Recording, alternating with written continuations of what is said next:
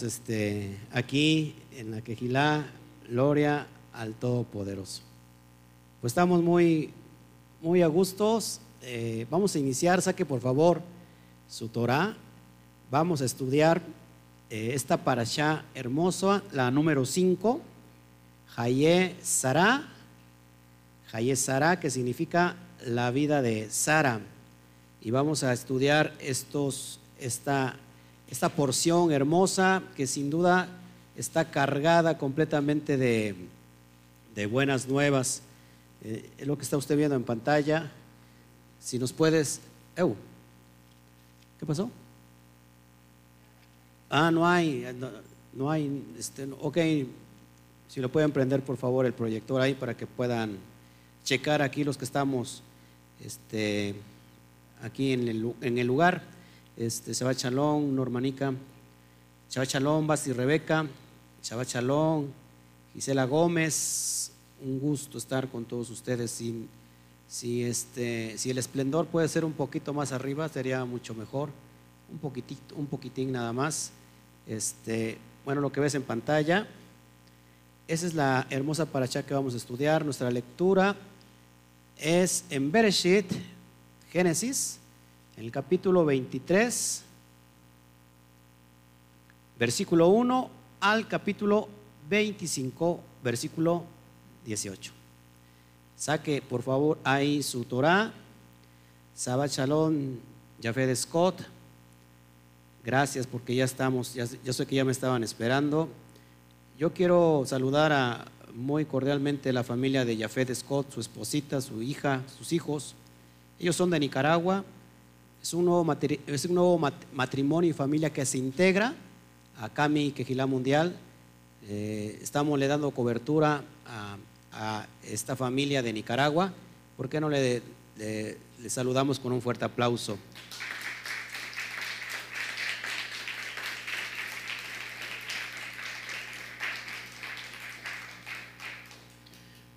Gloria al Eterno. Bueno, mientras llegan los saludos, yo aquí los, los veo y les empiezo a compartir. Bueno, pues les decíamos, saque por favor su, su Torah, capítulo 23 de Bereshit para los nuevecitos, eh, eh, Génesis. Amén. Y vamos a estar ahí escudriñando. Es impresionante que esta porción que inicia con la expresión la vida de Sara, cuando precisamente se trata de la muerte y del entierro de, de Sara.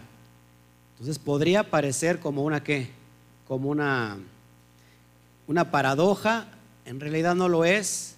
es eh, esto trata de asuntos más profundos como es la vida que está por venir, la, el Jaín Leolam, la, la vida eterna. Amén. Esta, esta está, o este relato, la muerte de Sara, es yuxtapuesto al relato de la narración del intento de sacrificio de Isaac por parte de su padre Abraham. Se dice que le avisa, esto no sale en la Torah, lógico, sale en las interpretaciones eh, de la Torah, se dice que le avisan de la muerte de su hijo, perdón, que, el padre, que su padre Abraham va a sacrificar a su hijo de esta noticia dicen que se espanta y que termina muriendo Sara. No le, el que le llevó la noticia no le alcanzó decirle a Sara que no lo hizo Abraham, sino que le dijo, este, Abraham fue a sacrificar a su hijo al monte Moriah, pero cuando le iba a decir, pero no le, no lo sacrificó, bueno, pues ahí dicen que se murió. Otros dicen que fue el mismo Satán que le llevó el, el mensaje y bueno, se terminó con la vida de Sara. Vamos a ver entonces a qué, a qué se refiere todo, todas estas cuestiones. Amén. Entonces, una vez más, Bereshit 23.1 al 25.18. Esta parasha, para todos los que me están viendo, ya la tenemos eh, por escrito, ya está, ya está este, en Facebook, la podemos, este, la puede usted bajar. Yo más, más al ratito, ahí en, el enlace que está usted viendo, o en los comentarios voy a poner el, link para que usted pueda descargar el PDF completo. Amén. Si alguien me podría poner este o retutear este, lo que acabo de, de poner en el Facebook, o lo hago de una vez yo, para ponerlo ahí en, este, en el Instituto Torah. Porque hay gente que nos estaba esperando, pero este, no se pudo ahora por, por, este, por YouTube, por Facebook, perdón. Amén. Bueno, sigamos adelante. Empieza el relato. La vida de Sara, y es bien importante esto, fue la vida de Sara 127 años. Pero en el, original vemos que, que en realidad dice así, estos fueron los años de la vida de Sara. 100 años, 20 años y 7 años. ¿A qué hace referencia esto? Que Sara era tan pura a los 100 como a los 20 y tan hermosa a los 20 como lo era a los 7 años. Entonces imagínate, eso es lo que significa en el original.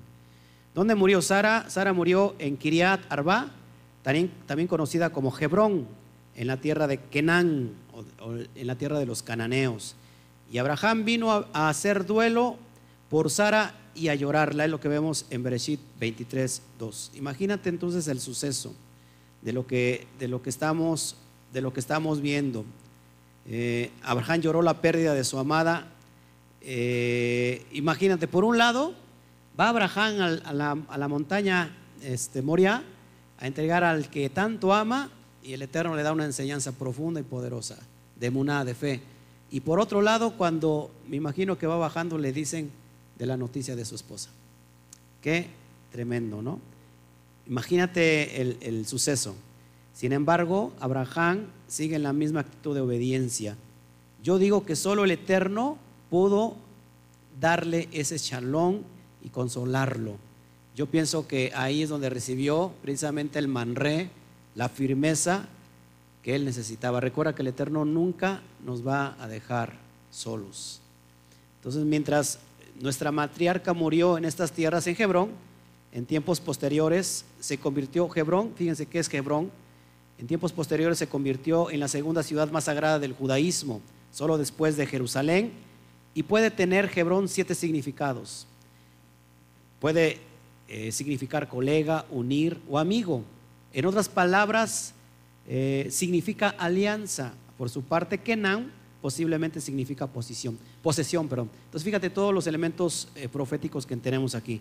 Es decir, que la alianza es decir, la alianza de la posición por la tierra. ¿Quién, ¿A qué se le prometió? ¿Qué tierra le iban a dar? Abraham, ¿se acuerdan? ¿Mm? ¿No se acuerdan? ¿Qué, tierra le iban a dar a... ¿A dónde, ¿A dónde el pueblo de Israel es llevado después de, que, de su exilio? ¿A dónde lo llevan? La, ¿Qué habla de la tierra que fluye leche y miel? ¿Eh? La, Canaán, la tierra prometida. Lo están viendo en pantalla, hermanos. Entonces, bueno, no se ve, pero lo están escuchando. Entonces, ¿qué podría decir la alianza de la posición por la tierra? Ahí en ese momento, fíjense, número uno, en Manré le, le certifica que viene un hijo, que viene Yitzhak. Y en el segundo suceso de prueba, le está, le está diciendo en pocas palabras, te voy a dar la tierra por heredad. ¿Sí? Es impresionante esto. Y Abraham les dijo a los hijos de Het, porque una vez que Abraham vivía como extranjero en esa tierra, muerta su esposa, le dice, yo soy extranjero, residente entre ustedes, concédame una posición para sepultura con ustedes e inhumaré a mi difunta que está ante mí. 23, 24 de Bereshit. Amén. Entonces, bien importante eso, hermanos, que que Abraham, una vez que recibe la noticia, vamos a ver la actitud que tiene Abraham. Eso es bien importante porque yo pienso que nos va a dar mucha fortaleza para que nosotros vayamos pasando estas pruebas. Entonces, ¿quiénes son los hijos de Het? Para empezar, aquí ya empezamos a encontrar mucha riqueza en la cuestión eh, de, de toda esta simbología profética. Saludos, Angélica Barrones. ¿A qué se, a qué, a qué se transmite al uso horario? No, no, no, no entiendo su pregunta. Si alguien nos puede ayudar. Ah, el horario de ella, no sé, este, ella es de Ecuador. Creo que, creo que no hay este, mucha diferencia, ¿no? Bueno, entonces vamos a ver esta, esta simbología, esta riqueza de la simbología. Esta palabra hace referencia a una letra hebrea, todo, el mundo la conoce, la letra Het, cuyo, cuyo significado pictográfico es el dibujo de que de un murito, de un muro, de una pared. Y precisamente ese es un significado, muro, pared, separación, con un valor numérico de 8. Y 8 tiene que ver con nuevos comienzos. Ahora fíjate esto. Por ejemplo, la semana la conforman cuántos días? Siete. Y el día octavo es un nuevo comienzo. Entonces, la, la, la el muro, separación, tiene que ver con el número 8, es su valor numérico y representa nuevos comienzos. ¿Por qué te, te enseño todo esto? Porque es como se puede entender toda la, la belleza de la Torah. Todo lo que en español no lo podemos entender ni ver, eso lo encontramos en las perlas de la Torah. Y, a través de este estudio y de los demás estudios que vamos a seguir viendo, lo, que tú vas a aprender es a cómo, cómo poder interpretar todos estos secretos que están resguardados en la Torah. Recuerda, son perlas, perlas, perlas de la Torah. Ahora, si entonces si Het significa un nuevo comienzo, la letra Het cada vez que aparece en la Torah es para separar. Lo vemos en Génesis 1, en el capítulo 1. Y fue el día y la noche. Het, ahí es una separación. Y el Eterno separó las aguas que estaban abajo, las aguas que estaban arriba. Y el Eterno separó el día de la noche, las tinieblas de la luz. Eso es Het. Entonces, la Het siempre es para separar y también es para un nuevo comienzo. Ahora, si entonces el Eterno, Abraham ve esto, este detalle de que se queda, se queda ahora viudo. Entonces aquí Abraham va a tener un nuevo comienzo de bendición. Entonces, eh, ¿qué pasó aquí? Entonces el Eterno estaba separando a Abraham para una nueva dimensión y un nuevo comienzo estaba surgiendo ya con él. Venía la descendencia próxima que es Yitzhak. Empezaba el conteo de las multitudes que saldrían ya de los lomos que estaban ya en Abraham. Los lomos son en esta parte. Entonces, imagínate eso, eso tremendo. Viene la prueba y comienza, una vez más que, un nuevo ciclo. La muerte o el caos, que ya se los he enseñado, va a traer qué? Vida. Amén. Además, la buena noticia que yo les puedo decir y que esto no era, no era una muerte que ya no tiene trascendencia. Todos estamos aquí con esa fe. Algunos judíos no creen en esto, algunos son literales y dicen que no hay vida después de la muerte, que eh, aquí se termina tu, en, este, en este capítulo de físico se termina tu vida, te mueres y ya. Hay otros que dicen que creen en la transmutación de las almas, es decir, que las almas van eh, cambiando según mueren y se, transportan a otra persona. Nosotros creemos lo que al menos nuestro rabino Yeshua HaMashiach enseñó y el, apóstol Pablo también, Shaul, que tenemos esperanza después de la muerte, la vida que eterna. Amén. Entonces, a eso lo estaba preparando Abraham.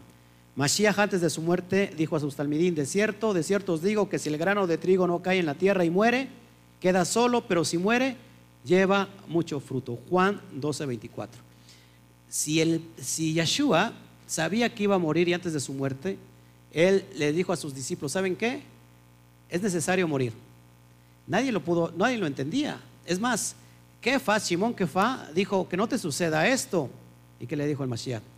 Vete porque me eres piedra de tropiezo. Satán, Satán le dijo, me eres piedra de tropiezo. La muerte, la semilla tiene que morir para traer vida. Eh, Mashiach estaba consciente que a través de su muerte iba a traer qué? Vida. Entonces, hermanos, eh, eso es lo que estaba recibiendo Abraham en ese momento. Entonces los hijos de Het le dieron una respuesta inmediata a Abraham. O sea, Abraham les dice, ¿saben qué? Soy extranjero. Pues permítame enterrar aquí a mi difunta. Si hay alguna parte eh, que yo pueda poseer para enterrar a mi difunta. ¿Qué les dijeron los hijos de Het? tú eres un príncipe. En el original dice, tú eres un profeta de Elohim entre nosotros. toma lo mejor de nuestros sepulcros, nosotros no te negaremos nada ni te impediremos que entierres a tu difunta. Eso lo vemos en Bereshit 23.6. ¿Qué le dijeron los, que? No hay ningún problema, tú eres un profeta. Pero en realidad ahí estaba alguien que es dueño de la tierra. Y Abraham respondió, yo te pagaré el precio, no sé si me brinqué aquí, ok, estamos bien. Y Abraham respondió que él pagaría el precio justo por la cueva de Machpelah, para que él pudiera tener una posición de sepultura en medio de ellos.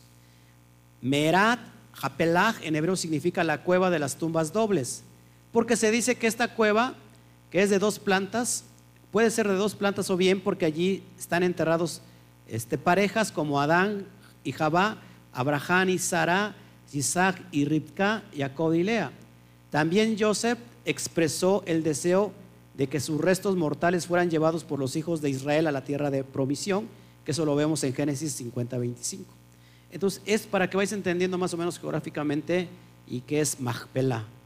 Por su parte, Fron, que era el dueño de las tierras, eh, el dueño de esa posición, que Abraham estaba pidiendo una porción, él, fíjate lo que él contestó, no, Señor mío, óyeme, te doy la heredad y te doy también la cueva que está en ella, en presencia de los hijos de mi pueblo, te la doy, sepulta tu muerta. Eso lo vemos en el 23.11 de Bereshit. Había oposición por parte de los kenanitas, por parte de, de From, de que Abraham pudiera enterrar a su difunta. ¿Verdad que no? Bueno, vamos a ver si, si esto era así. La costumbre era que los nativos de la comarca, fíjense, tuvieran lugares de sepultura reservados para cada familia, mientras que para los extranjeros había un campo común de sepultura. Por lo tanto, Abraham quiso decir a los habitantes de la comarca, habiendo llegado yo como extranjero a esta tierra, no he heredado un sepulcro familiar. Deseo entonces ser residente entre vosotros y adquirir esta posición para sepultura. Si tú eras un extranjero, no tenías derecho a tener una porción para que que como privilegiada para tener a tus muertos, a tus difuntos. Lo podías hacer como en una fosa común, yo me imagino así. Pero imagínate que Abraham, en ese momento creen que Abraham tenía dinero. ¿Creen que él pudo haber, pudo haber pagado? Fíjate lo que sigue diciendo el relato. ¿Qué hizo Abraham ante esta oferta? Se inclinó delante del pueblo de la tierra y mira, mira lo que contestó. Y respondió a Efrón en presencia del pueblo de la tierra diciendo, antes si te place, te ruego que me oigas, yo daré el precio de la heredad, tómalo de mí y sepultaré en ella a mi muerta. Es lo que le contesta Abraham. ¿Qué le responde nuevamente eh, Hebrón? Dice, Señor mío, eh, escúchame, la tierra vale 400 ciclos de plata. ¿Qué es esto entre tú y yo? Entierra pues a tu difunta. Está, eh, parece que no hay ningún problema hasta acá. Pero fíjate lo que dice Abraham. Pagaré todo su valor. ¿Por qué? Porque en otras palabras, Hebrón le estaba diciendo, ¿qué es esto de entre nosotros? Solamente es plata. Nuestra amistad vale más. Pero en realidad no se lo estaba diciendo de corazón. Es cuando alguien te dice, no, yo, yo te voy a hacer esto, yo te voy a hacer lo otro, yo, y, y dice, y dice, y dice, y no, y no hace. ¿Qué es esto? de dientes para afuera, decimos aquí en México, o del dicho al hecho hay mucho trecho. ¿Y qué dijo Abraham? No, yo pagaré su valor de la misma su valor. ¿Qué pasó con, con David? Igual de la misma manera, él utilizó la expresión cuando le dijo a Arabna, te compraré por su precio completo el terreno, ¿te acuerdas? Para, para empezar a construir. Abraham pagó un precio elevadísimo por la cueva. Se dice que ahí fueron ¿qué? 400 400 shekel de plata por la cueva Machpelah. Escúchame, 400 shekel de plata. Ahora para que tengas una idea, cada shekel pagado por Abraham equivalía a 100 selah. Aunque en general un shekel en la Torah equivale a un selah, así los 400 shekel nominales fueron en verdad 40 mil Selah reales. Para que tengan una idea, el profeta Jeremías Yermiyahu pagó 17 shekel por una propiedad como Macpelá. El rey Omri pagó 6 mil shekel por todo el territorio de Samaria. Eso lo vemos en Primera de Reyes 16:25. Así la cueva de Magpela pasó a ser propiedad eterna e indiscutible de los herederos, herederos de Abraham, del pueblo de Israel. Igual que la explanada del templo de Jerusalén, que David compró al Yesubita Arabna, y, la ¿y qué pasó con Abraham? La sepultó, ah, perdón, y la sepultura de Joseph en Shechem, actual Nablus, adquirida por el patriarca Jacob. Entonces, hermanos, Abraham dijo, voy a pagar todo, todo, todo. ¿Qué pasa cuando, cuando tú sientes que una oferta no es, tan, no es tan sincera? ¿Qué llega a pasar? Que más adelante te lo van a echar en cara. ¿No? No, sé si les ha pasado que de repente alguien lo hace según con mucho amor, con mucho cariño, y el día de mañana cuando tú le desagrades en algo, ¿qué va a pasar? Te lo echen en cara. Acá estamos hablando de propiedades, porque ¿qué hubiera pasado? Se le hubieran quitado toda la propiedad. Entonces Abraham se combinó con Efrón y, y pesó Abraham a Efrón el dinero que dijo en presencia de los hijos de Het, 400 ciclos de plata de buena ley entre mercaderes y quedó la heredad de Efrón que estaba en Magpela, al oriente de Manre, la heredad con la cueva que estaba en ella y todos los árboles que había en la heredad y todos sus contornos. Entonces, Abraham compró un buen, un buen tramo de tierra. Esta transacción tuvo que haber sido pública, mis hermanos. El pueblo tuvo que haber sido testigo.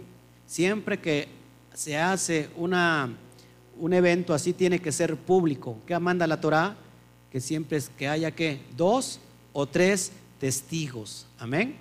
Entonces el campo de Front que está en Magpelá, contigua a Manré, pasó a ser propiedad de Abraham. Esto incluía, fíjense, el campo, la cueva que hay en él, con todos los árboles que estaban en el campo, dentro del perímetro de sus límites, y Abraham enterró en paz a su esposa, a su esposa, perdón, Sara, en la cueva. Nos metemos al capítulo 24 Luis Pérez, saludos desde República Dominicana. Dale un fuerte aplauso a República Dominicana.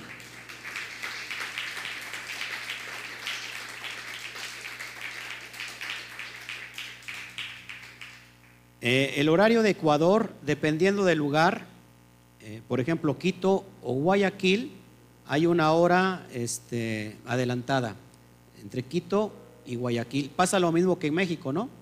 Por ejemplo, en el norte no es el mismo horario que tenemos en, la demás parte del país, ¿no? En el sur. Aquí somos, aquí estamos, somos, son las seis de la tarde ahorita en este momento. Así para que tengan ustedes una idea de, a qué horas están allá. Estamos transmitiendo en vivo todos los viernes a las 7 de la noche, horario de México, México Central, en, en Shabbat Night Live este, tanto en YouTube como en Facebook. Y en, a, las, a las 8 de la noche, perdón.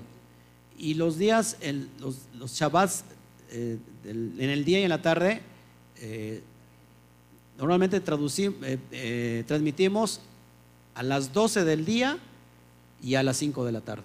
Entonces, para que tengan ahí una idea. Shabbat Shalom, Carlos de Sama, desde Costa Rica. Un fuerte aplauso a Costa Rica.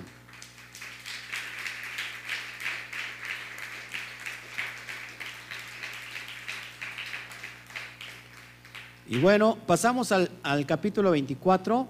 Abraham procura una esposa para Yitzhak. Y yo voy a meterme mucho en esta esencia. Yo creo que esta parte es la esencia de toda esta parasha, donde espero que el Eterno toque tu corazón, que muchos ya de los que me están viendo ya la han escudriñado eh, escrita. Eh, yo creo que esta tarde el Eterno tiene algo contigo y que el Eterno va a hablar a tu corazón. Entonces Abraham procura una esposa para Yitzhak. Dice en Kohelet, es decir, en Eclesiastés 1.4, que una generación, una generación se va y la otra la sucede. Si Abraham le hubieran dicho que en el año o en el siglo XXI de nuestra era se iba a estar cosechando aún la promesa de Abraham, yo creo que no lo hubiera creído. Dos mil años, fíjense, dos mil años atrás tenemos al Mashiach. Mil y tantos años atrás tenemos la promesa que se le da a Abraham, dos mil años casi. Estamos hablando que casi son 3.500 años, un poquito más, que hoy la promesa que se le da a Abraham la estamos haciendo, la estamos recogiendo, el Eterno la está recogiendo ahora. Y hoy estamos hablando de Abraham Avino. ¿Qué significa Abraham Avino? Nuestro padre. Hoy estamos hablando de sus hijos, de nuestro padre Abraham. Y todo esto inicia con uno. ¿Con quién? Con Yitzhak. Yitzhak, es bien importante esto. Entonces una generación se va y la otra sucede. En este capítulo 24 se va a construir un puente, una conexión entre Dar Oleg, ¿qué significa Dar Oleg? Generación que pasa. Y entre Dorba, Dorba, ¿qué significa Dorba? Generación que surge. Entonces imagínate, una generación se pasa, pero inmediatamente otra generación surge. Eh, acá que es bien importante que tenemos tres generaciones normalmente. Por ejemplo, está mi papá, después estoy yo y después está mi hijo. ¿Habrá cuatro generaciones acá? No.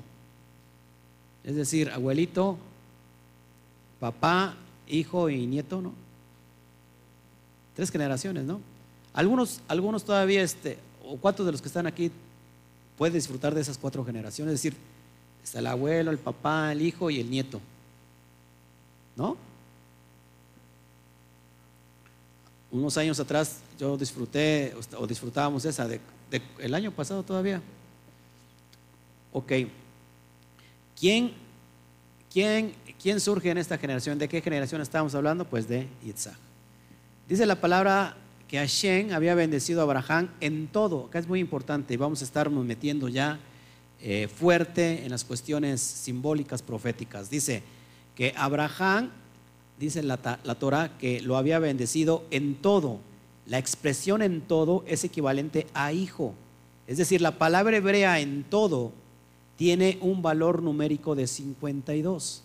De igual manera, la palabra hijo, en hebreo es ben, tiene el mismo valor 52. Si nosotros sumamos las letras, por supuesto, eh, tenemos la bet, la kaf y la lamet nos da 52. Tenemos la Bet, que vale 2, y tenemos la Nun, que vale 50, nos da 52. Es decir, que Abraham fue bendecido en todo a través de quién? De su hijo. Ahora lo que necesitaba era conseguirle esposa a Yitzhak. Y es donde se pone muy bien, muy bien lo, que, está siguiendo. Dice la Torah que Abraham eh, era anciano, avanzado en años, y dijo a su siervo, ¿Quién era el siervo, hermanos? Eliezer. Este siervo era el más viejo de su casa, era el que gobernaba en todo lo que tenía. Aquí vamos a hacer una analogía, un machal, pero no es la analogía que normalmente utiliza la cristiandad. No sé si escucharon los que vienen del extracto cristiano esta porción.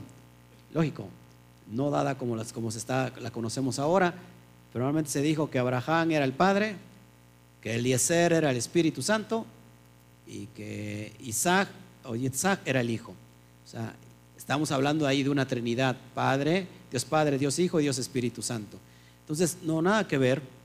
Eh, si, hay, si hay una analogía poderosa, yo te lo que quiero llevarlos a esa analogía, que nos quitemos todavía esa levadura que traemos cargando eh, de Occidente o, la levadura occidental que nos inyectó Roma y que todavía queremos o tratamos de leer estos escritos que son en hebreo con una mente griega o con una mente occidental. No se puede. Así que tenemos que tener siempre la responsabilidad de saber lo que estamos leyendo. Este es un libro, este es un libro, el que tienes en tu mano es un libro que completamente hebreo. ¿Sí? Y es desde esa perspectiva que, que nosotros lo tenemos que entender. ¿Sale?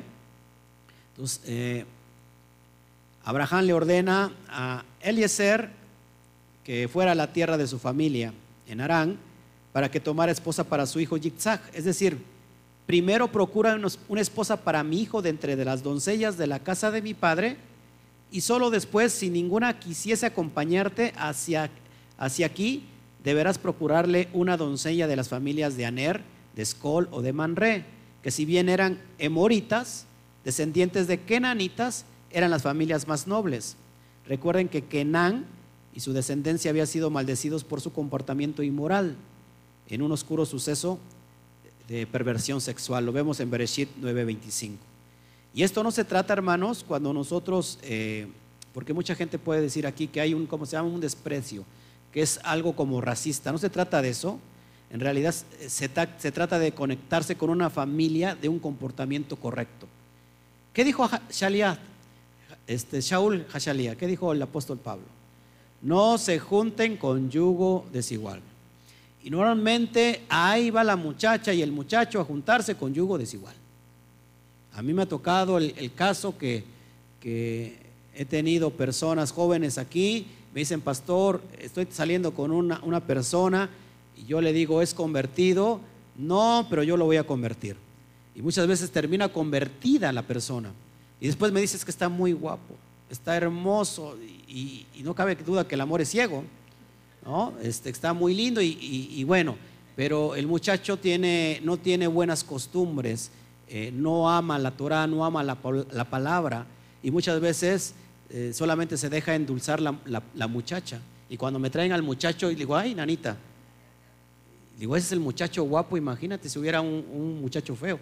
Pero no, no, no es que tú quieras, vayas a convertir, pídele al Eterno, eso sí, mujeres y las muchachas que me están viendo, eh, las mujeres solteras, los varones también, pídanle al Eterno una mujer conforme al corazón del Eterno.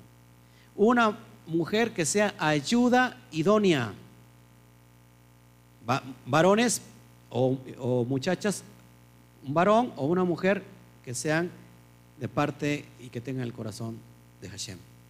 Porque si se trata de convertir hermanos, pues ahí, podemos convertir. Nosotros no convertimos a nadie para empezar, el que convierte es el Eterno, ¿no? Pero eso de que va a cambiar, va a cambiar pero de mañas, ¿no? A lo mejor cambia de mañas y, y usted puede terminar contaminado. Así que es mejor que no se junte con yugo desigual. Haga como nuestro padre Abraham, escoja lo mejor para su hijo. ¿Alguien en, la cultura occidental, ¿qué, pasa? Pues que eso no se da, ¿no? ¿Cómo el padre va a escoger a la, a la, muchacha? Pues si el que se va a casar es el hijo. Pues porque el padre ya tiene, ya tiene una visión mayor, sabe lo que le conviene. Aquí no se trata de belleza, aunque ahorita vamos a ver que Ripka o Rebeca era hermosa. Era tan bella, tan bella, tan bella. Era muy hermosa lo que el Eterno te tiene preparado es muy hermosa o muy hermoso. Dale un fuerte al Eterno.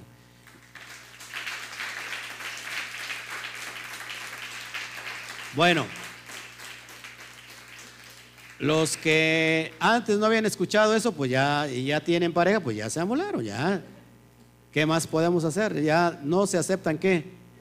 Devoluciones. Sea usted conformista este, en este aspecto, el Eterno, eh, cuando venga la era mesiánica, yo, yo creo que le, va a premiar, ¿no?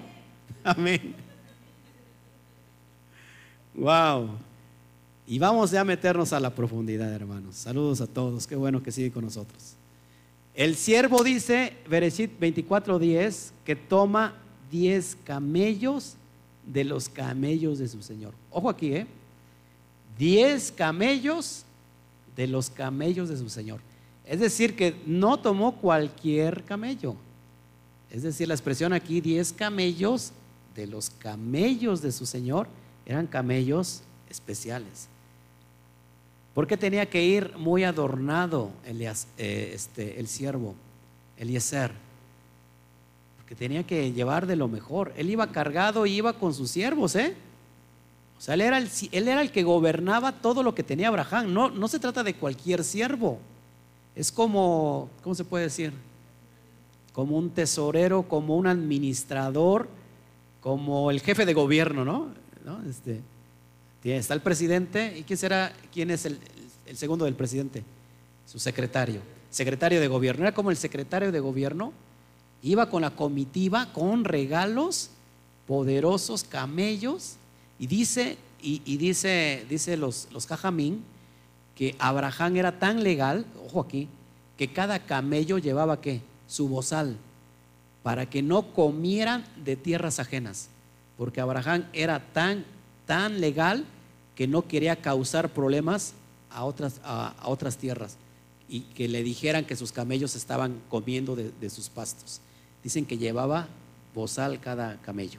Entonces toma 10 camellos. Amén. dice, tomando toda clase de regalos escogidos de su Señor. Y puestos en camino llegó a Mesopotamia, a la ciudad de Nahor.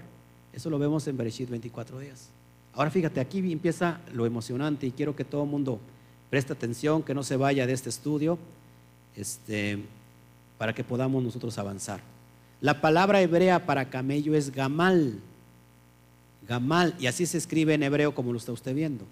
Y Gamal empieza con la letra Gimel. La letra Gimel. Y esta letra es la clave para entender toda la riqueza de esta parasha. Es decir, a través de esta, de esta letra Gimel vamos a ir a la esencia y vas a entender la profundidad de esta parasha. La letra pictográfica Gimel es el dibujo de un pie, haciendo referencia al que viene de lejos. ¿Qué, te hace pensar cuando tú dices, al que viene de lejos? ¿Es un qué? Un extranjero, ¿no? Normalmente una persona que va está en otro país es un extranjero. ¿Quién viene de lejos? Un extranjero. Y curiosamente extranjero, y digo curiosamente porque aquí no hay nada que parezca curiosidad, el Eterno siempre tiene propósitos. La palabra extranjero en hebreo es ger, ger. Y de hecho la palabra ger empieza con la misma letra hebrea gimel. Ahora, ¿qué me está tratando de enseñar, pastor? Pues es algo que es impresionante lo que te voy a enseñar. ahorita que estoy enseñando, eh, eh, enseñando lo de extranjero, me acuerdo de mi perrita. Mi perrita es una perrita chihuahua que era muy bonita. Este, cuando llegó eh, y resulta que, que se volvió extranjera.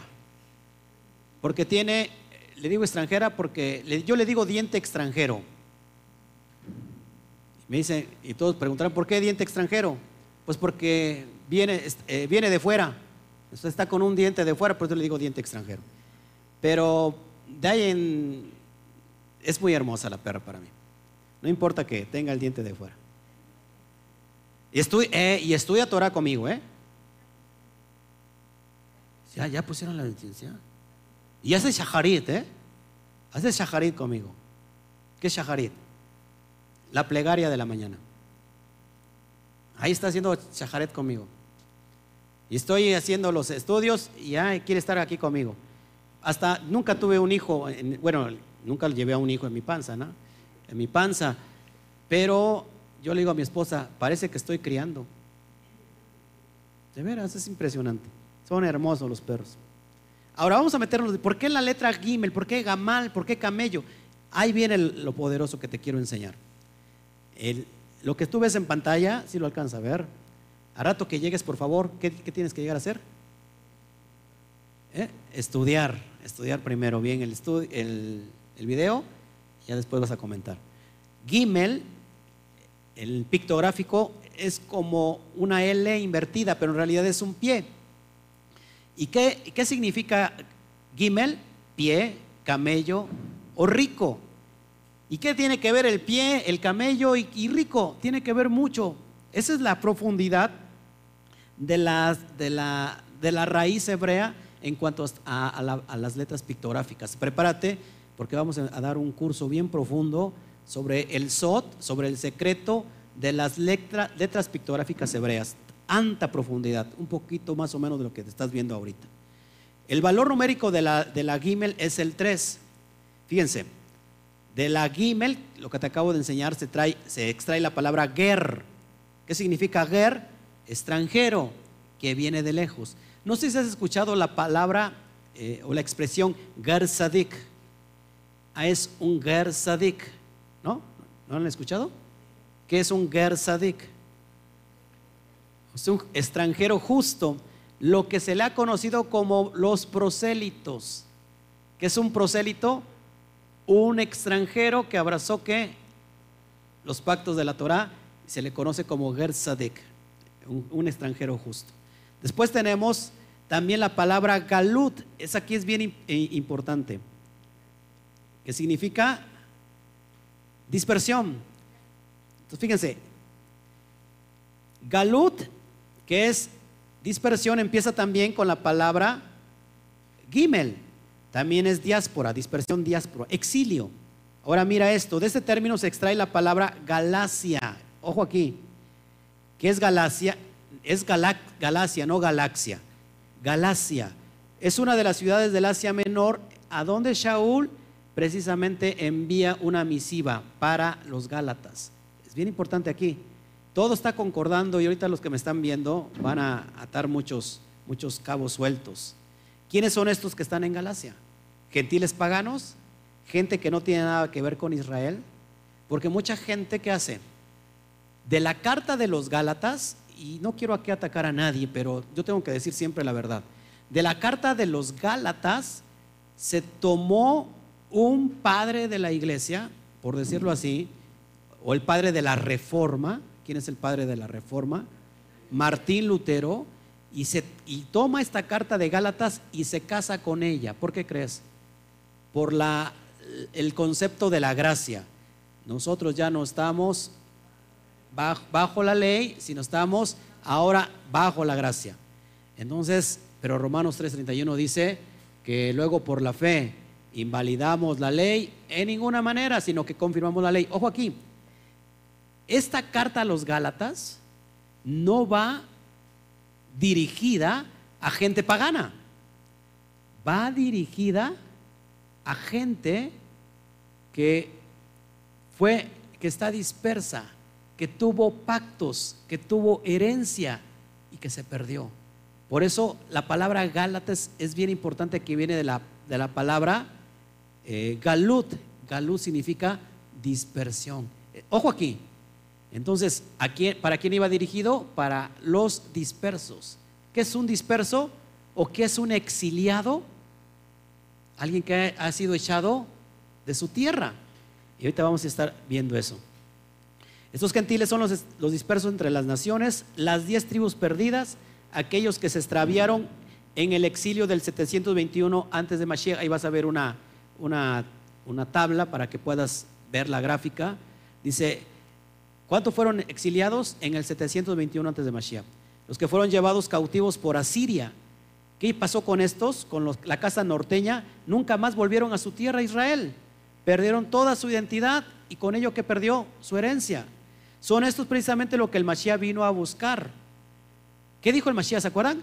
Yo no he venido a buscar, yo he venido, perdón, a buscar lo que se perdió. ¿Qué es lo que se perdió? Estos, estos exiliados, que precisamente algunos estaban en donde?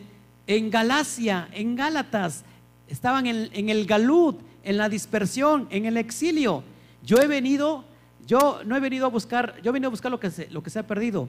Yo no he venido sino por las ovejas perdidas de la casa de Israel.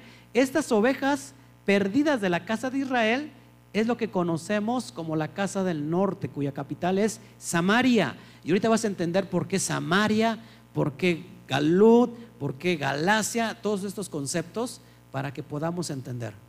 Son estos precisamente lo que el Mashiach vino a buscar entonces. Fíjate lo que dice por su parte el apóstol Pedro, que, es Kefa, Hashaliah. ¿Qué hizo Pedro en el 1.1, primera de Pedro 1.1? También hace lo propio, hace referencia a esta dispersión. Su carta dice, va dirigida a los expatriados que están en dónde? En el Ponto, en Galacia, en Capadocia, en Asia y Bitinia. Es decir, en todo el Asia Menor. Es lo que conformaba el mundo en, el, primer, en el primer siglo. Entonces, ¿quiénes son los expatriados? ¿A quién les está hablando? ¿Son gente de otro país, de otra nación? ¿O son gente que perdió su herencia? Que en el 721 por la desobediencia fueron, fueron exiliados, nunca más regresaron. ¿Quién es un expatriado entonces? Alguien que ha sido expulsado exiliado de su patria. Esta es la casa del norte, las diez tribus perdidas. Estos son, estos que están en el exilio, es decir, diga conmigo, en el Galut, paulatinamente tienen que regresar. Fíjense, paulatinamente, es decir, poco a poco tienen que regresar según las muchas profecías que están tanto en la Torah como en el Tanaj. ¿Sí? Todos estos van a regresar. ¿De dónde ellos tienen que regresar? Del exilio, del galut, ay, perdón, de la diáspora, de la dispersión. Ellos van a regresar paulatinamente. Voltea a ver al que tienes junto a ti. Él, ella, era un expatriado. Éramos expatriados. Efesios dice, los que estaban lejos de los pactos, de las promesas, lejos de la ciudadanía de Israel. Ahora en el Mashiach, vosotros han sido qué? Hechos cercanos. Eso es lo que está ocurriendo. Entonces van a regresar ellos. Pero antes de eso tienen que ser redimidos del exilio. ¿Estás de acuerdo conmigo?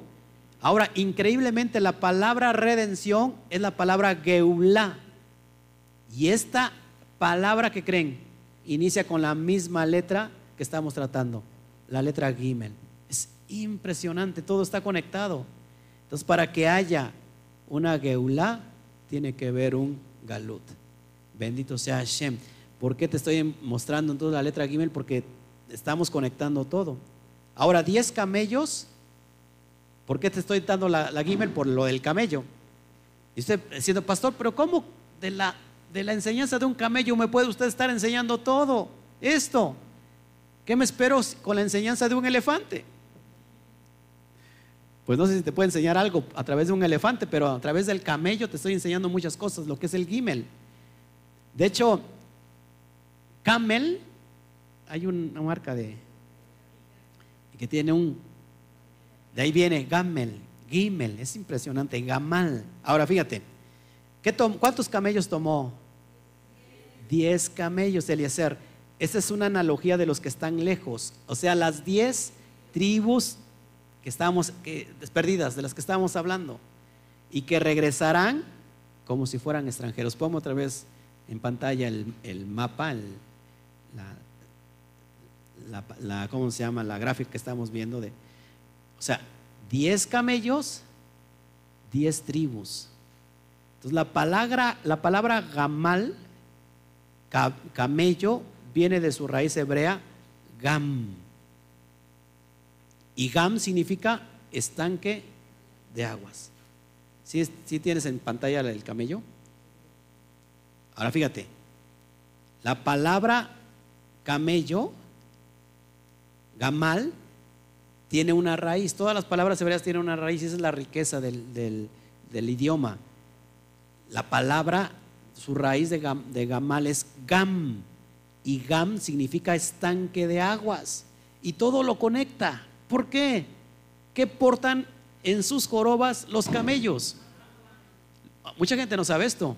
Lo que portan en sus jorobas es, es agua. ¿Y qué pastor que porten agua? Porque aquí se encuentra todo lo que te, yo te quiero enseñar. Aguas o agua o aguas en la Torah está conectado proféticamente con multitud de naciones. Precisamente la promesa que se le da a Abraham, serás padre de multitud de naciones, así como lo estás viendo en la pantalla.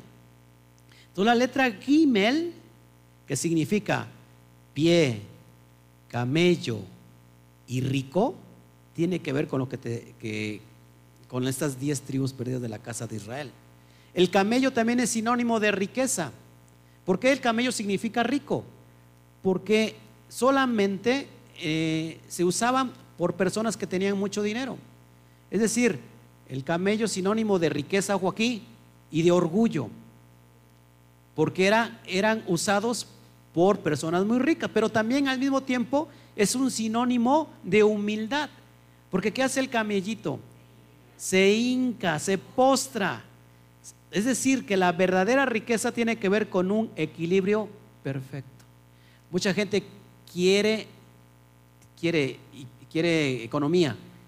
Y dice la Brit Hadashah, piden y piden mal para gastar en sus deleites.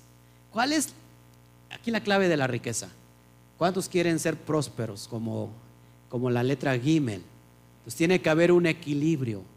Así como, como significa riqueza, esa misma riqueza te tiene que ser que humilde.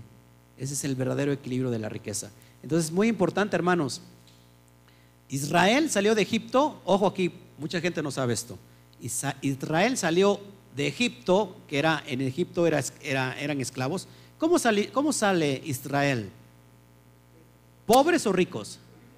Con riqueza. Ojo aquí, apúntalo, apúntalo porque es precioso. El segundo éxodo que habla Jeremías 16, ahora no de Egipto, sino de entre todas las naciones, también el pueblo va a salir con riqueza.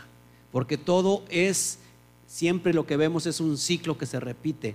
Además, dicen que la riqueza de los injustos pasará a manos de los justos, de los sadi. ¿Quiénes son los justos? Los que están guardando la Torah.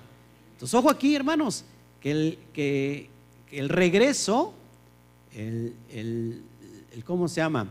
El chub, la chubá o la teshuvá, el regreso va a ser con, con riqueza. Impresionante. Amén. Entonces el siervo, que nosotros más que Eliezer, hizo arrodillar a los camellos fuera de la ciudad junto a un pozo de agua. Acá, acá seguimos con el agua. A la hora de la tarde. ¿Qué, te dice la hora de la tarde? ¿Qué crees que te indique? Hoy estamos a la hora de la tarde, de la tarde, al atardecer. Está terminando un día, es un ocaso. La hora que salen las doncellas por agua, ojo aquí. Ojo aquí. Cada vez que tú ves en la palabra una mujer, en la escritura una mujer, hace referencia a la quejilá, al cajal, ¿sí? a la asamblea del Eterno. Las doncellas que salen por agua al atardecer. Eso no lo puse ahí en escrito. No. Lo que voy a decir no lo puse. Las doncellas salen por agua al atardecer. ¿Qué hacemos nosotros como quejilá al atardecer? Vamos por agua. Si el agua es símbolo de la Torah, ¿qué hacemos nosotros como, como cajal o como quejilá?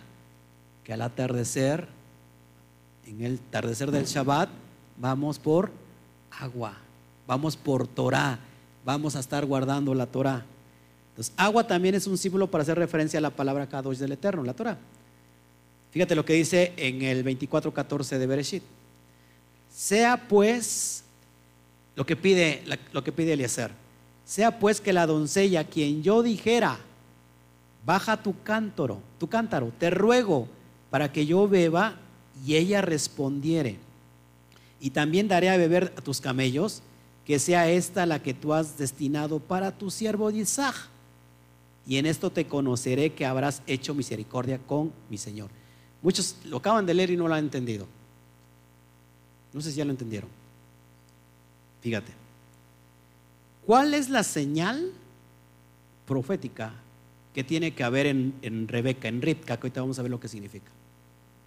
¿Qué tiene que hacer esta? Number one, tener agua. Agua es la Torah, un cajal que tiene agua. Dice que me diera de beber y que también diera de beber mis camellos. Si los camellos representan las naciones, ¿qué es lo que tiene que estar haciendo esta, esta quejilá? Que es una simbología de, de Ritka, guardando la Torah y estar dando Torah a todas las naciones, a todos los dispersos entre las naciones. Eso es bien importante.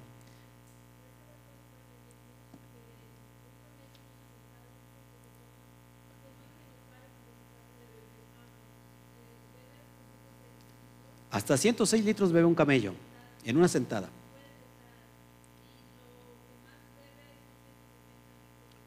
¿170 litros de agua?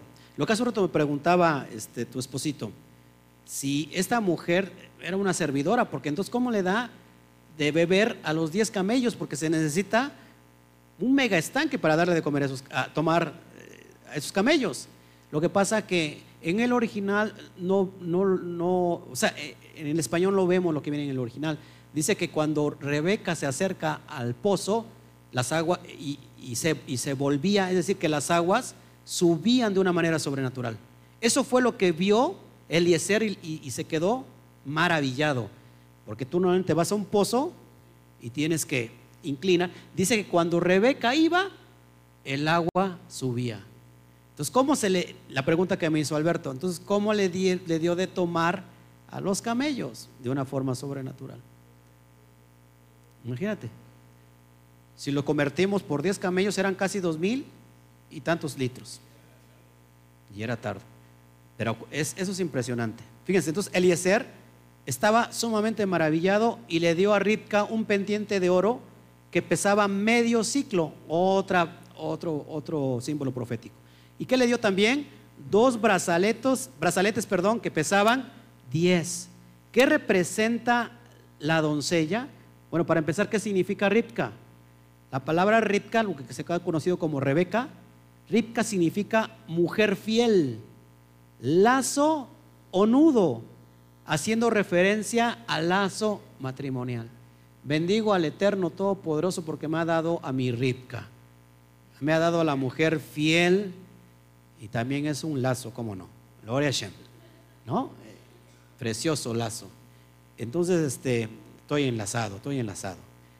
Es lo que significa Ripka. Todo tiene que ver, ojo aquí, con bodas. Todo tiene que ver con bodas. ¿Lo estás conectando? Pues claro que ya lo conectas porque ya has visto el... Fíjese, en la boda hebrea existen dos pasos importantes. Uno es el desposorio y el otro es la consumación del matrimonio. El primero se llama Erusín. ¿Qué pasa con el primer paso? Es donde se firma el contrato matrimonial llamado Ketubá. Ketubá, mi chico. Saludamos a todos los hermanos cubanos. En ese momento los contrayentes son marido y mujer legalmente, pero no viven juntos. El novio se va a preparar morada para ella. Esto no sucede en menos de un año. Dicho proceso es supervisado en todo tiempo por el padre del novio.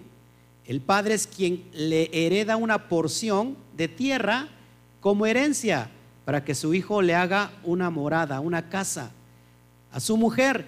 Y es el padre quien da el visto bueno para decirle a su hijo, mi hijo, ahora puedes ir por la calá, por la novia, por la mujer. ¿Cómo va el hijo? Tocando un chofar. Cosa que no sucede aquí en nuestra perspectiva occidental.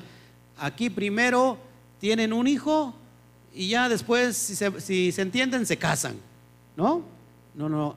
Fíjense lo que es el, concepto, porque esto, esto que estoy enseñando, hermanos, tiene que ver con las bodas del Cordero, y te lo van a entender. Entonces, eso es por una parte. Ahora, la consumación del matrimonio en swing es cuando ya el novio va por ella y levanta a la novia, la carga. Gloria Shen que no me casé a esta edad porque si no, no me hubiera aguantado a mi esposita. No, sí me la aguanto, ¿cómo no? Si todavía levanto un piano, ¿cómo no? Bueno, este, levanta la novia y la mete por el umbral de la que? De la recámara nupcial. El Nisuin.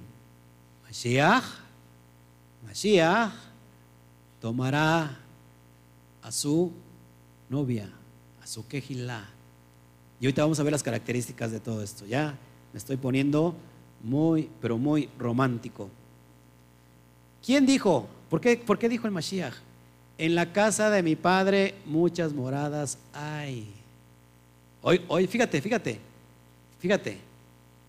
El primer paso de esposorio. Voy pues a preparar lugar para vosotros. Vendré otra vez y os tomaré a mí mismo para que donde yo estoy, vosotros también estéis.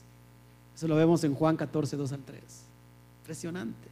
¿Qué, qué dijo además en Mateo 24, 36? Fíjate, pero el día y la hora nadie sabe ni aun los ángeles de los cielos, sino solo mi Padre, quien supervisa el tiempo y el momento para que el novio pueda ir por la novia? El Padre. Es lo que, estaba, lo que está enseñando Mashiach. Él está ahorita ¿dónde? Preparándonos morada. El Padre va a decir, hijo, ahora puedes ir por la novia. Hechos 3:21 nos dice de esto, que Mashiach va a ser retenido en los cielos. ¿Hasta cuándo? Hasta el tiempo de la restauración de todas las cosas que hablaron los profetas desde la antigüedad. Ya se están dando todos esos tiempos y esos momentos, hermanos. Entonces, Ritka representa al cajal, a la quejilá, a lo que se le ha conocido como iglesia. ¿Sí? ¿Qué dice? ¿Qué, normalmente se dice? La esposa de, Jesús es la iglesia. ¿No? ¿O no? ¿No se dice eso? La pregunta, ¿cuál? Ay, perdón. ¿Cuál de todas? Más de 40 mil denominaciones. Más de 40 mil. En absoluto no se trata de ninguna denominación. Esta novia, esta Calá, es quien, ¿quién es? Israel, la doncella, la virgen que vemos en Jeremías 14, 17, es la es la novia, la, la Calá, Israel. Ojo, es muy importante todo esto. ¿eh? Seguimos avanzando. A Ripka le, les he entregado un pendiente de oro, ¿se acuerdan? Este, este pendiente simboliza el servicio a Elohim por medio de las ofrendas del templo. Se, se daban este, estos, estos, ¿cómo se llama? Estas, estas, estas terumot o esta terumá cuando se ministraba en el Mishkan. ¿Qué es el Mishkan? Lo que se ha conocido como el tabernáculo de reunión, antes de ser, eh, eh, era una tienda, ¿se acuerdan? Antes de, ser el templo como lo construyó Shlomo, antes era una tienda donde se decía que era el centro de reunión donde el, eh, donde, perdón, donde donde el Eterno habitaba su presencia. Eso es lo que se ofrecía. Pero también se le da qué? Dos brazaletes que pesaban qué? Diez ciclos dos brazaletes que pesaban 10 ciclos. Esto es una alusión a las dos tablas de la ley que Elohim entregó a Moshe. ¿Cómo es esta mujer entonces? Alguien que está qué? Que tiene agua. Que está dando agua a los demás. Que se le ha entregado qué? Lo que se entregaba en el servicio del templo y que se le ha entregado qué? Las diez tablas. ¿Cómo tiene que estar esta mujer? esta quejilá, este cajal, guardando la Torah. Esta mujer es Israel y ella fue a tomar agua con su cántaro. Diga conmigo, fue a tomar agua con su cántaro. Vamos a hacer aquí, aquí, aquí algo muy importante. Esta mujer fue a tomar agua con su cántaro. Hay otra mujer en la misma situación que va a tomar agua con su cántaro. Y eso lo vemos en el Brit Hadashah. ¿Quién va al pozo por, un, por agua con un cántaro? La samaritana, y acá es donde vamos a estar cayendo, a la que el Mashiach le pidió de beber. Oh, ojo aquí, ojo aquí, perdón. Ojo aquí. ¿Qué dijo Eliezer? A la que ¿Cuál va a ser la señal? Que yo le pida de beber y que me dé de beber y que dé de beber a mis camellos. Fíjate, el Mashiach le pidió de beber y le dijo, eres la que ha tenido cinco maridos, pero con el que estás actualmente no es tu marido. ¿A quién representa esta mujer? A Samaria. De hecho, la Samaria, ¿qué es Samaria? Ahí te va a salir una, una gráfica. Samaria es la capital del reino del norte, lo que se le conoce como la casa de Israel. Israel se dividió en dos en el 930 antes del Mashiach a consecuencia de la desobediencia de quién? De él apostató. Pero no, no, no sucede esto en su reinado. ¿Cuándo sucedió? Cuando comenzó a gobernar su hijo. ¿Quién es su hijo? Rehabán, o lo que se conoce como Roboán. Él se quedó con solo dos tribus, Yehudá y Benjamín. A este se le conoce como la casa de Judá. Entonces, esto es bien importante que tú lo entiendas para que podamos entender sobre las cuestiones de las mujeres y del cajal. Por su parte, a Jeroboam, que, ¿qué significa? Que el pueblo se multiplique, que el pueblo se multiplique. Díganme ustedes si no se, está se multiplicó, ¿no?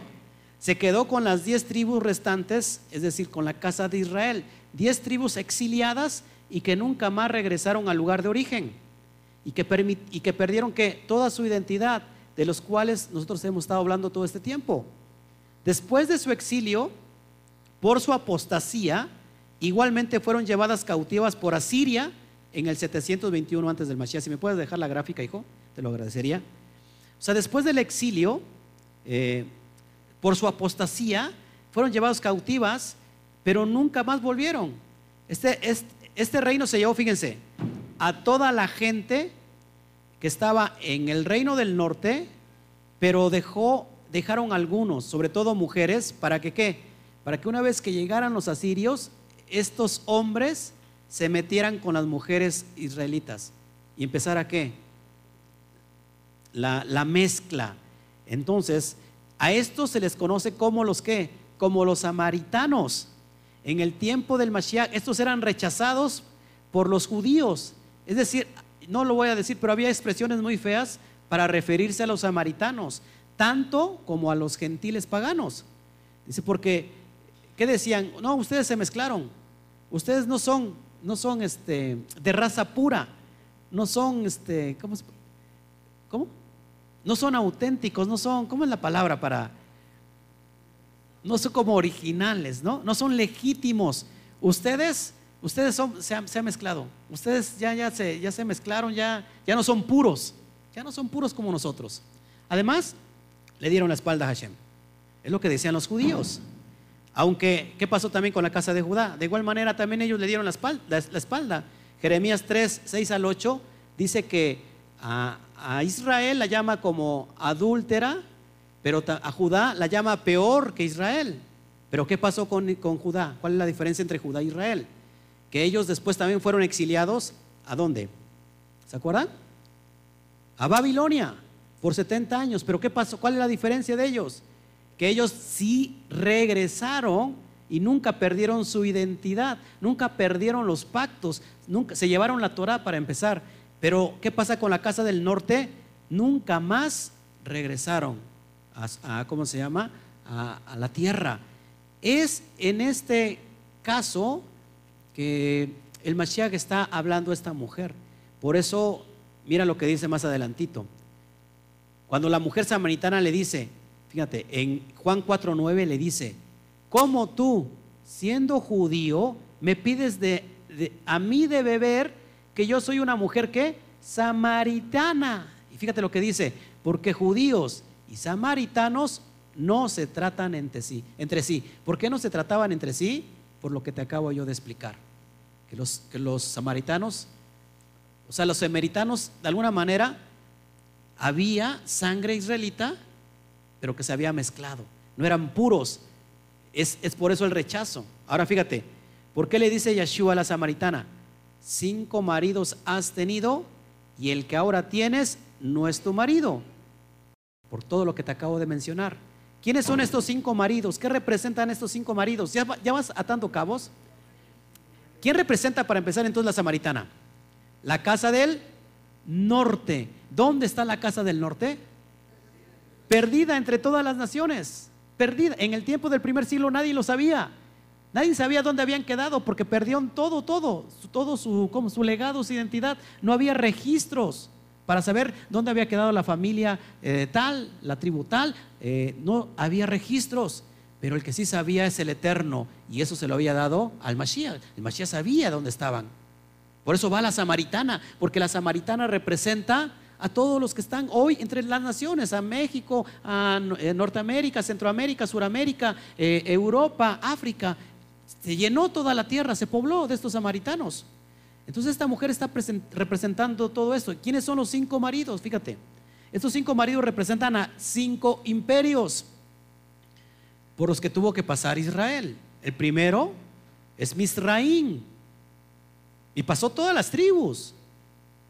Misraín, que es Egipto. Después que viene de, de Egipto, los asirios. Después Babilonia. Después el imperio medo-persa. Y tenemos el quinto, Grecia. Cinco maridos has tenido. Y con el que vives no es tu marido. ¿Quién, es, ¿Quién era el que no era su marido? En ese momento, ¿quién estaba gobernando Samaria? Y no solamente Samaria, sino todo Israel. Roma. Mujer, cinco maridos has tenido. Pero al que tienes ahora, ese no es tu marido. ¿Lo, lo seguirá teniendo esa mujer? Hasta ahora tiene ese marido llamado Roma. Ya vas atando cabos quién es esa mujer ahora, dónde está esa mujer ahora, con ese marido que no es su marido, toda la cristiandad. Las, más de 40 mil denominaciones alrededor de toda la tierra. Catolicismo, cristianismo, divisiones. Y no solamente, yo, yo voy más para allá no solamente toda la cristiandad, sino yo creo que también hay en, India, en, Asia, en China, en culturas que, que son budistas. Pienso que también ahí está la mujer samaritana. Entonces, esta mujer samaritana es la Israel descarriada. No sabía lo que, lo que no sabía que lo que necesitaba en ese momento era recibir del agua viva que el Mashiach le ofrecía. No el agua del pozo, sino el, agua viva de la Torah.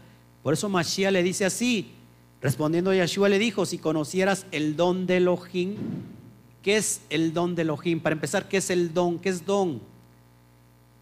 Regalo. ¿Cuál será el regalo de Elohim? ¿Cuál creen que sea el regalo de Elohim para esta mujer samaritana? Que nosotros ya sabemos cuál es el regalo, por eso estamos aquí. ¿Eh? la redención. Mujer, si conocieras el regalo de la redención de Elohim y quién es el que te dice, dame de beber, tú le pedirías y él te daría agua viva. ¿Qué estaba diciendo el Mashiach? Él era un, pozote de agua o, estaba, era un río que estaba brotando agua que se estaba moviendo y que iba para aquí para allá. ¿Por qué le decía yo te voy a dar de esas aguas vivas?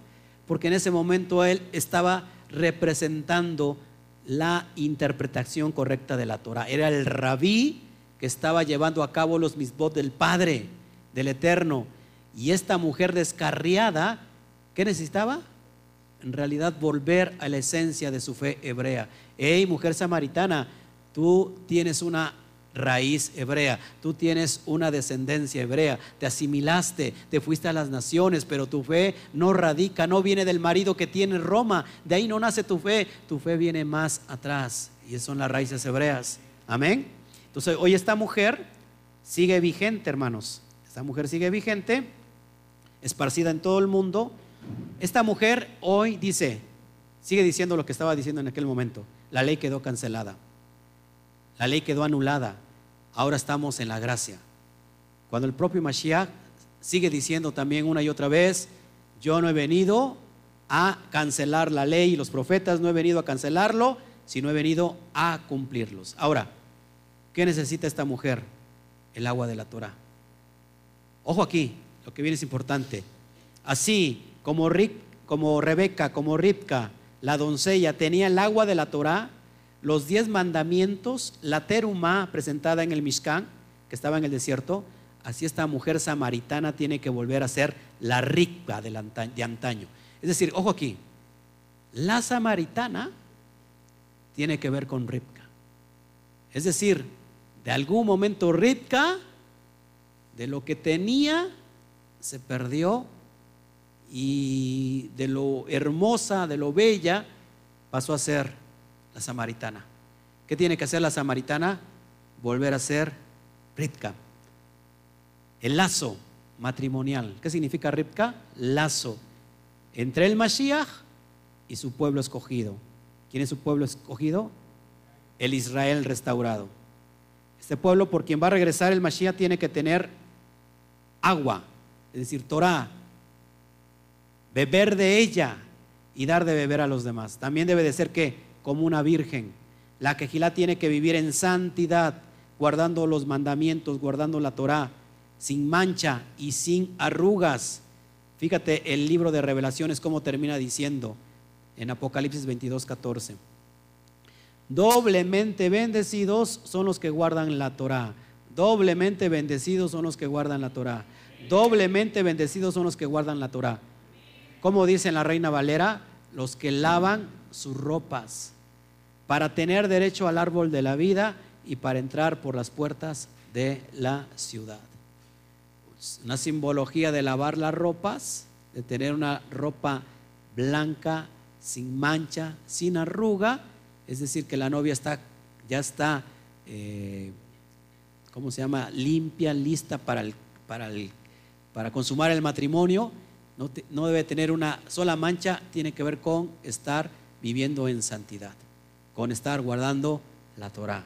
¿Puede alguien vivir santo sin guardar la Torah? Lo digo con mucho respeto. Antes de venir a esta fe, yo, yo pertenecía a la samaritana. No sabía que mi esencia era Ripka, pero yo decía que vivía en santidad, cuando en realidad no guardaba la Torah. Es decir, fiel a mi esposa, no defraudador, honesto, no, no viviendo en, pecado sexual, estando bien delante del Eterno. Y decía, yo estoy en santidad. ¿Estaría yo en santidad? ¿Por qué? Pues porque me, faltaba guardar los pactos de la Torah. Congregándome en un día que no es. Yo decía, oh, que Padre, me estoy en santidad. Sin santidad nadie verá el Padre. Y yo decía, estoy en santidad, Padre, te amo pero estaba guardando un día que no es. ¿Qué necesitaba yo? Tomar de esas aguas. Y para ir cerrando ahora sí, el encuentro de Yitzhak con Bretka. Yitzhak había salido a meditar al campo, dice la Torá, a la hora de la tarde y alzando sus ojos miró y aquí que los camellos, los camellos venían. Bretka también alzó sus ojos. Fíjense, una vez más, lo leo para que vayan ustedes entendiendo la analogía. ¿Quién se, quién se casa con Ripka? Yitzhak. Si, si Ripka representa la Kejilá, al Israel restaurado, ¿quién estará, ¿quién estará representando en este momento, en este papel, a Yitzhak? Yeshua. ¿Qué significa Yitzhak? Él reirá. ¿Cuándo va a reír? El Eterno va a reír cuando se haya cumplido la promesa que el hijo, el hijo pródigo regresa, el, padre lo abraza, pero cuando Mashiach venga a cumplir el casamiento, se le dio carta de divorcio, y he hablado mucho de esto, a Israel, a esta mujer pecadora. Y no podía ser libre del pecado de adulterio porque la Torah dice que que no puede volver a tomar a la mujer que se le ha dado carta de divorcio. ¿Qué tenía que hacer? Entonces tiene que morir el primer marido para que la mujer quede libre. ¿De qué? De la ley del adulterio.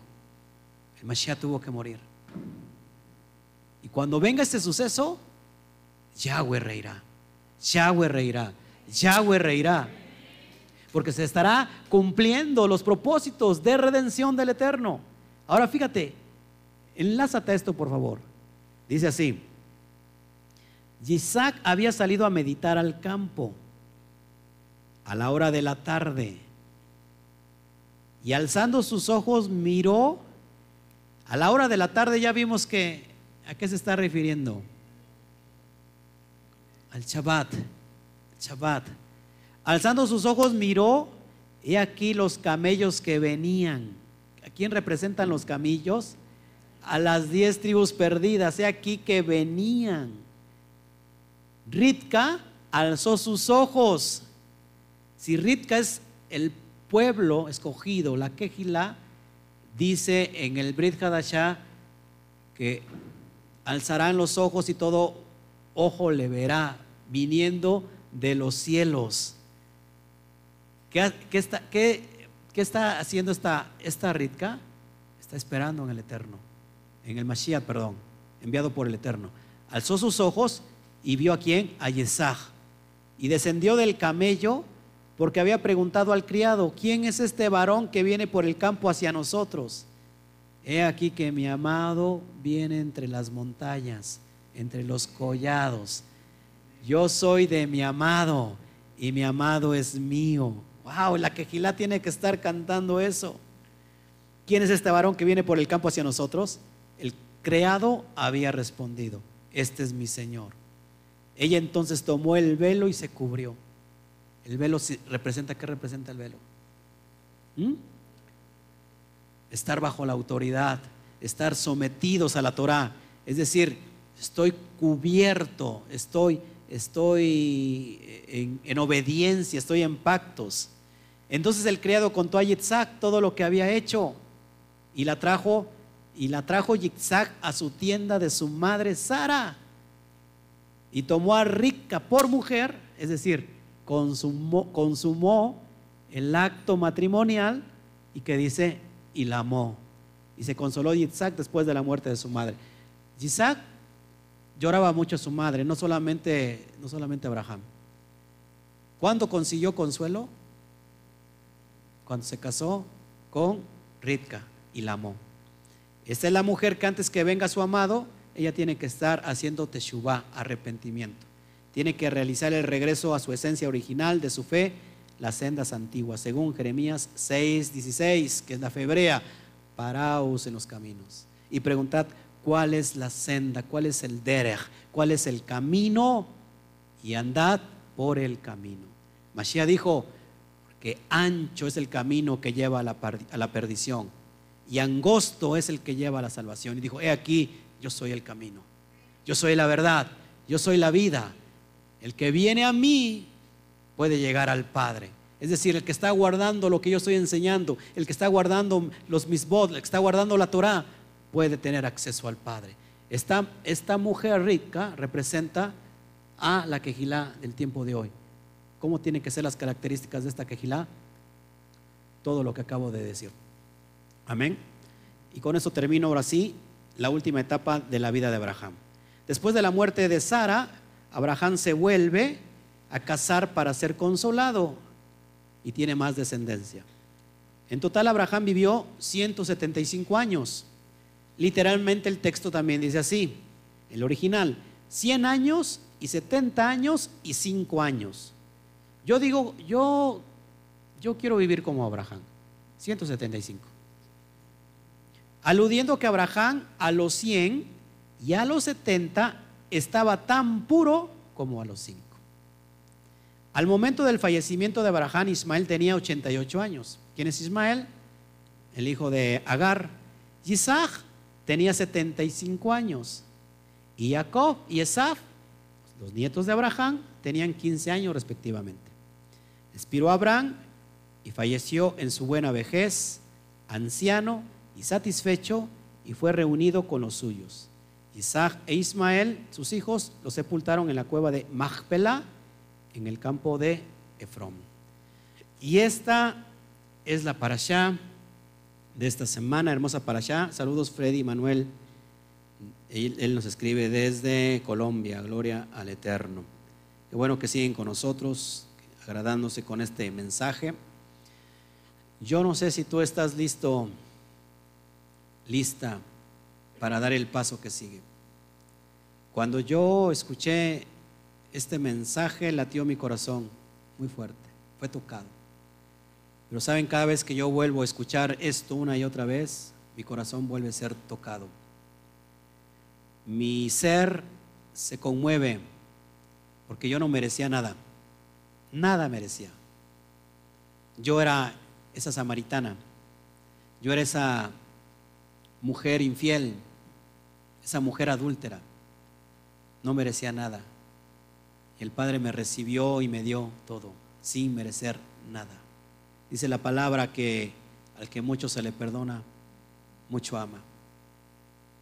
Yo no sé cuánto amas tú, pero yo, o no sé cuánto se te haya perdonado a ti. Hermanos, esto lo digo con mucho amor. Hay mucha gente que está dentro de las raíces hebreas, creyéndose que está restaurado, y tiene un orgullo tremendo en, ellos. He visto contiendas en los grupos de Torah, gente nuevecita que apenas se está acercando y, gente que, que no tiene nada de amor, gente orgullosa. Hermanos, no sé cuánto se te perdonó en realidad. Si alguien ha conocido mi vida, sobre todo mis padres, mis allegados, y puedan decir, pues es que el pastor realmente, pues nunca fue, nunca cayó en los excesos, pero sabes que igual estaba yo en pecado. Y se me perdonó todo. Y tengo un corazón entonces ahora contrito y humillado, agradecido para amar con todo a mi Señor, a mi amo, tenemos que caminar como el hijo pródigo. Él regresó, no queriendo ser merecedor de nada. Dijo, ¿sabes qué? Voy a regresar a la casa de mi padre, pero no voy a regresar como un hijo ahora, sino voy a regresar como un jornalero más. Me he cansado de comer las algarrobas de los cerdos. Me he cansado del mundo, he perdido todo, estoy viviendo como vagabundo, no tengo dónde estar. Voy a regresar a ver si mi padre me perdona, a ver si mi padre tiene rajen de mí, tiene misericordia y me recibe. No voy a regresar con orgullo. Yo creo que el hijo pródigo iba con la cabeza, la cabeza agachada. ¿Qué dice la, la parábola? Que el padre lo vio de lejos. Y si el padre lo vio de lejos, es que el padre lo estaba esperando. Como esta tarde el, el padre te está esperando, está esperando por ti. ¿Y qué hizo el padre? ¿Lo regañó? Que le dijo, tú eres el hijo descarriado, tú eres la oveja negra, tú, tú eres...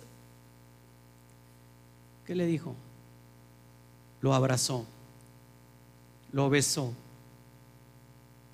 Y el hijo pródigo, ¿sabes qué, padre? He pecado contra ti, pecado contra el cielo y contra ti. No merezco, no merezco nada. ¿Qué hizo el padre? Le hizo una fiesta, mató el becerro gordo. Hoy hay fiesta. Porque aquel que estaba perdido ha sido hallado. Aquel que estaba muerto ha sido encontrado. El hermano mayor se acerca y le dice al padre, ¿por qué le haces fiesta? Yo siempre he estado contigo. ¿Quién es el hijo mayor? Judá. Hijo, tú siempre has estado conmigo. Pero este se había perdido estaba muerto y ahora lo hemos hallado. Dice Romanos 11 que Judá va a venir a celos. Y Judá está entrando a celos en este momento. Judá está entrando a celos cada vez que ve a alguien, un gentil entre las naciones, predicar de estas verdades absolutas. Y eso significa entonces que los tiempos se están cumpliendo ahora. Que estamos regresando a la casa del Padre. Entonces, yo te pido en esta hora que lo medites en tu corazón y que si tú eres esa mujer samaritana, creyendo que no tienes necesidad del agua, del agua de la Torah, yo te pido que tu corazón venga a la techubá y que te vuelvas a hacer una ripka, una rebeca, un lazo, una unión con el Mashiach para que puedas llegar al Padre. Así que, pues te dejo con este pensamiento y gloria a Shem por todo lo que está haciendo. Saludamos a todos los que estuvieron con nosotros. Gracias por tus palabras, eh, Susana. Gracias, este, Basti. Qué bueno que, hayan estado con nosotros, que nos alegremos. Más al ratito les dejo ya eh, en los comentarios abajo el PDF para que ustedes lo puedan descargar y lo tenga usted para estudiar. Hermanos, pues nos vamos. Ha sido un gusto estar con todos ustedes. Ya raya el alba, ¿no? Ya casi raya el alba. Algunos dirán, ya está rayando el alba, apenas está oscureciendo. Y, este, y bueno, saludos a todos, les amamos, que el Eterno me los bendiga.